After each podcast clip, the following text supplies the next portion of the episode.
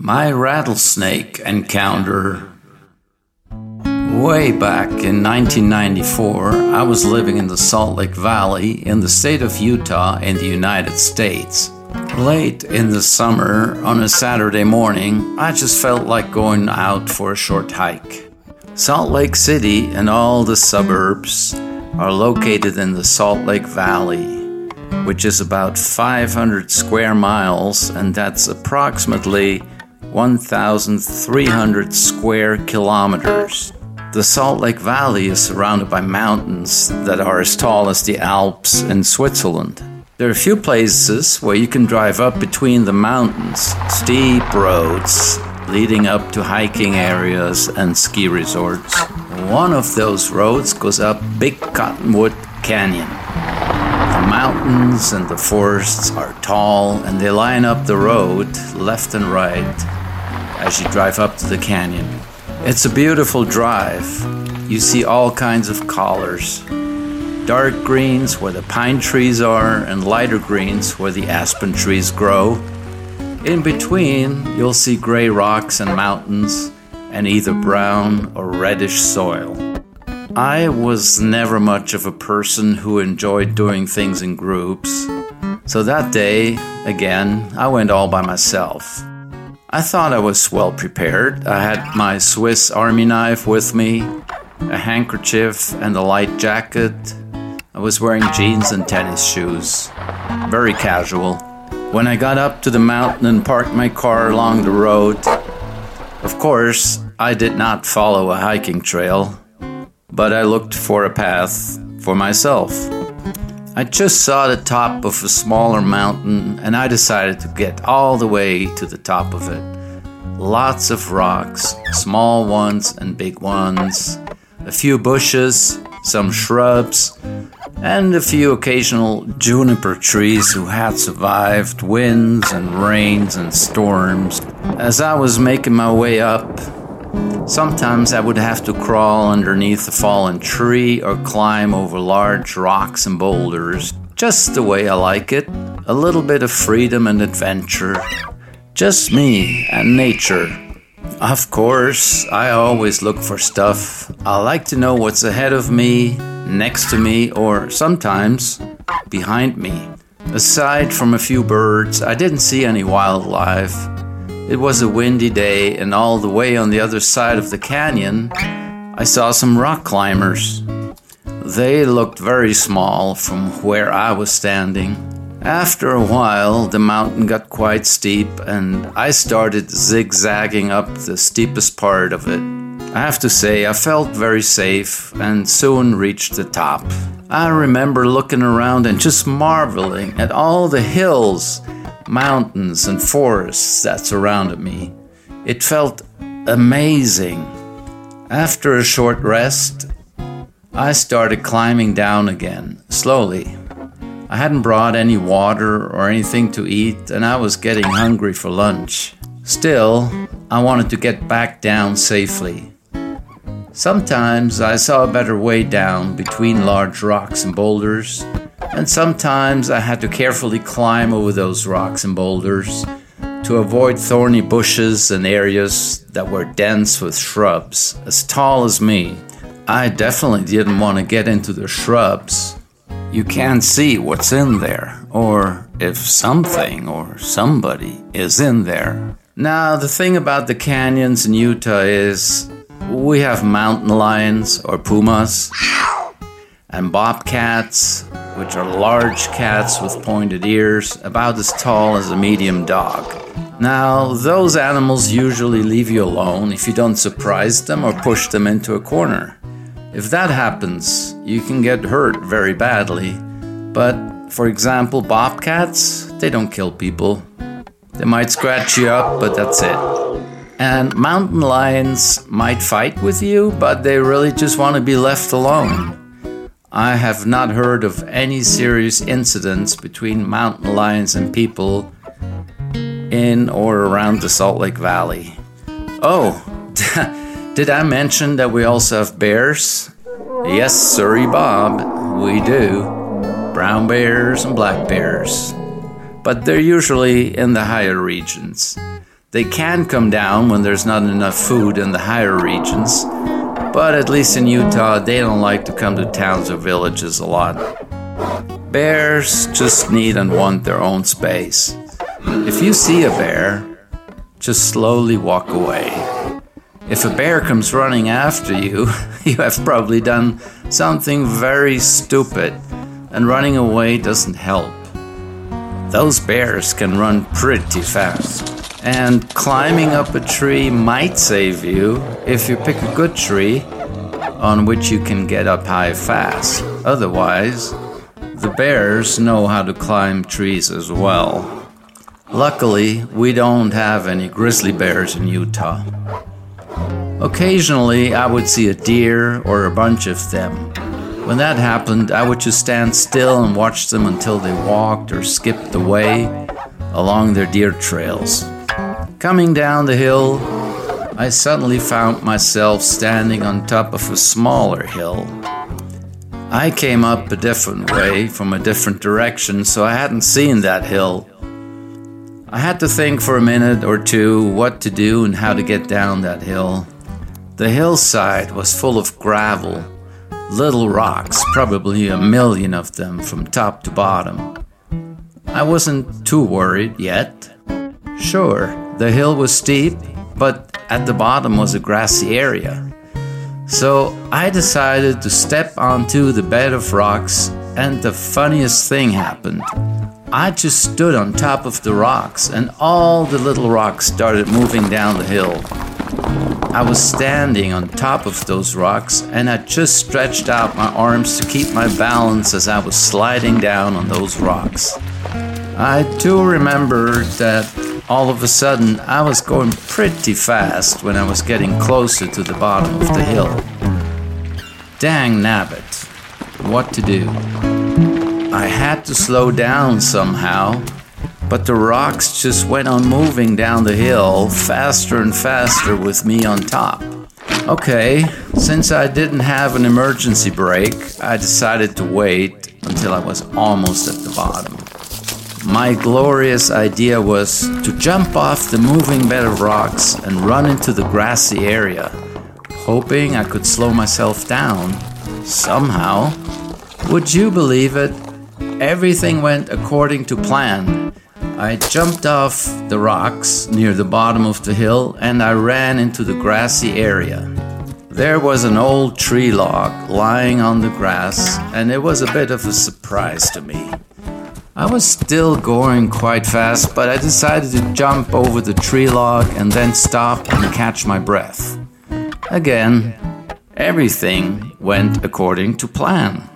I made it. I mean, I was only halfway down the mountain, but I thought that I had managed the rocks pretty well. After I had jumped over the tree log, I stood still and was breathing heavily. Within seconds, I heard a strange but familiar sound. Panic. What was that? I knew I had heard that sound before, but I wasn't sure this would be happening to me. I slowly turned around, and within milliseconds, I realized that it was the sound of a rattlesnake rattling. And sure enough, there it was, about a yard or a meter away from me, coiled up, standing tall, and hissing at me. It was ready to strike and bite me. Um, I should probably tell you that I used to have a deadly fear of snakes. Any snake, poisonous or not. It doesn't make any sense, I know. But I got scared and panicked. Now, do you remember those movies when an angel sits on one of your shoulders and the devil sits on your other shoulder? Yeah, that was my situation. The angel on my right shoulder told me to slowly walk away. When a rattlesnake hisses and is ready to strike and bite you, it's only because it feels threatened. It has nowhere else to go, and human beings are quite large to a snake. My shoulder angel knew that and told me, just walk away slowly and you will be just fine. Okay? Well, but then my shoulder devil said to me, Run away, run like hell, there could be more snakes. Okay, well, so what now? My fear and my shoulder devil made me run down the mountainside. It was not very steep in that area, so I thought I would just run until I was far away from that angry snake. I wasn't thinking. Big surprise. Then I came to the top of a large boulder. It was probably a good 10 meters, approximately 10 yards tall. Not a big deal, right? The problem was, at the bottom of that boulder was a grassy area with many dozens of pointed rocks. They almost looked like pyramids and they were very close together. They poked out of the ground about a foot tall each, 12 inches or about 30 centimeters. And now my shoulder angel came back and told me Go back and walk around the big bad boulder. It's the smart thing to do. Yeah, right. But my shoulder devil said, Nah, don't listen to that wussy angel. If you go back, you might encounter more rattlesnakes. Well, if you know what it's like to be scared of something, of course, you listen to your shoulder devil, even when you know it's crazy. So, as I was standing on top of that large boulder, I tried to find a spot for my left foot and my right foot to land, because my plan was to jump off it. There was very little room between some of those rocks, but I had an approximate idea for my right foot. I also had a general idea for my left foot but I wasn't sure I could land the way I wanted to do this. Going back was not possible. The fear of getting bitten by a rattlesnake was just too much for me. Finally, I jumped off the boulder, and my right foot landed perfectly between two rocks. My left foot and leg, on the other hand, made a funny noise when I landed. It sounded almost as though someone had broken a small twig of a tree, and it sounded something like this. Before I actually hit the ground, I knew that I had broken my left leg. It was a small fracture, both bones. Nothing sticking out or bleeding, but I remember the feeling from the two times before when I broke my right leg twice in Switzerland playing soccer. Same sound, same pain. For a few minutes, I was sitting on the ground and I was convinced that the snakes were coming for me. Then I finally cooled off a little. The fear slowly went away and reality settled in. You're halfway down a mountain with a broken leg. How are you going to back to the street where your car is parked, you dummy? Of course, I was still sitting on all those pyramid rocks. I tried to lift my left leg and tried to move all my hands and my right leg, going slowly and taking it easy. That lasted about five minutes.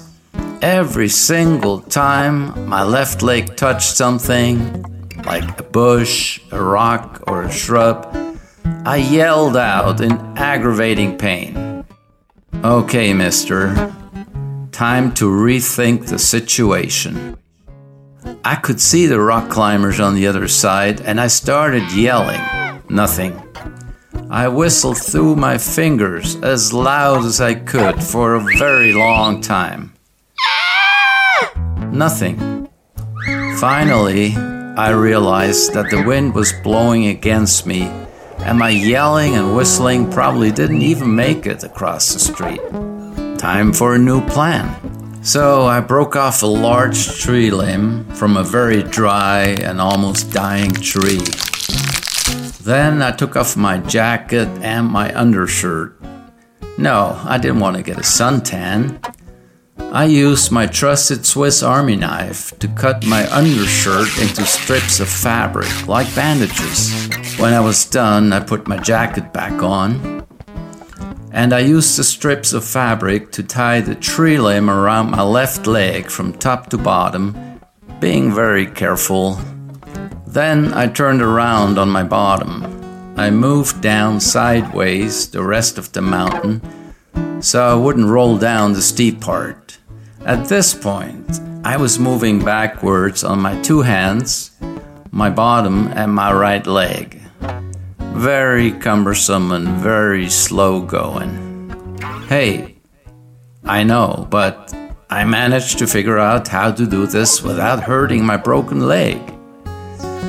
In the interest of time, let me just tell you that it took me over four hours to get back to the canyon road. Did I mention that it took me over four hours to get back to the canyon road? When I finally made it to the road, I realized that I was much farther up than where I had parked my car. Great. Just imagine a dirty looking guy at the edge of the canyon road with a weird thing on one of his legs. I decided to hitchhike.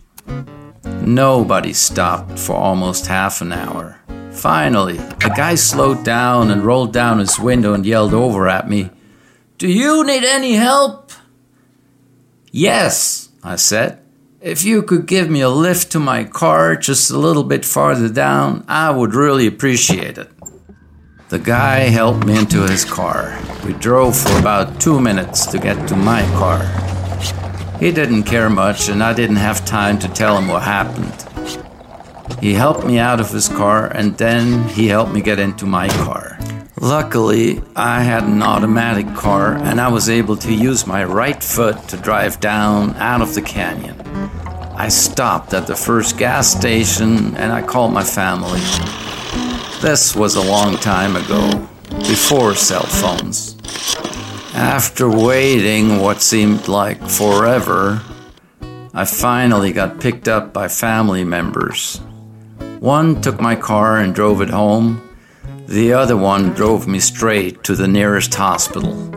When I arrived at the hospital, the nurses, both male and female, were so impressed with my splint that there were many hospital workers who came to look at the stick that I had wrapped around my leg with fabric strips for my cut up undershirt. Wow. Oh my god.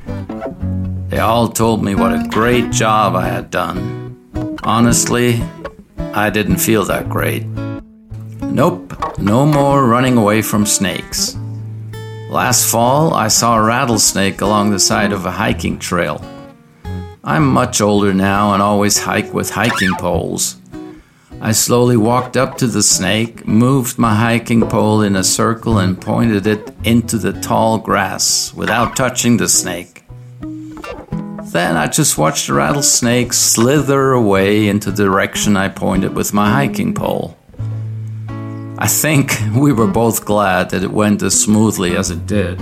In the years since that rattlesnake encounter and the broken leg, I studied rattlesnakes and I'm no longer afraid of them. It's strange, but I just know they won't attack me if I leave them alone or slowly walk away. And here in Utah, they are everywhere. We are a desert. The rattlesnakes even come into people's backyards sometimes, even in the cities. By the way, it's illegal to kill them in Utah because they are an endangered species. If you feel that your life is in danger, however, you are allowed to kill a rattlesnake. However, they do realize how tall an adult human being is, and just like you and me, they would rather slither away in peace than getting hurt or harassed by a person. So, the moral of the story is if you ever hear that rattling sound, just walk away slowly. Don't look back, just walk away. You will be fine. Trust me.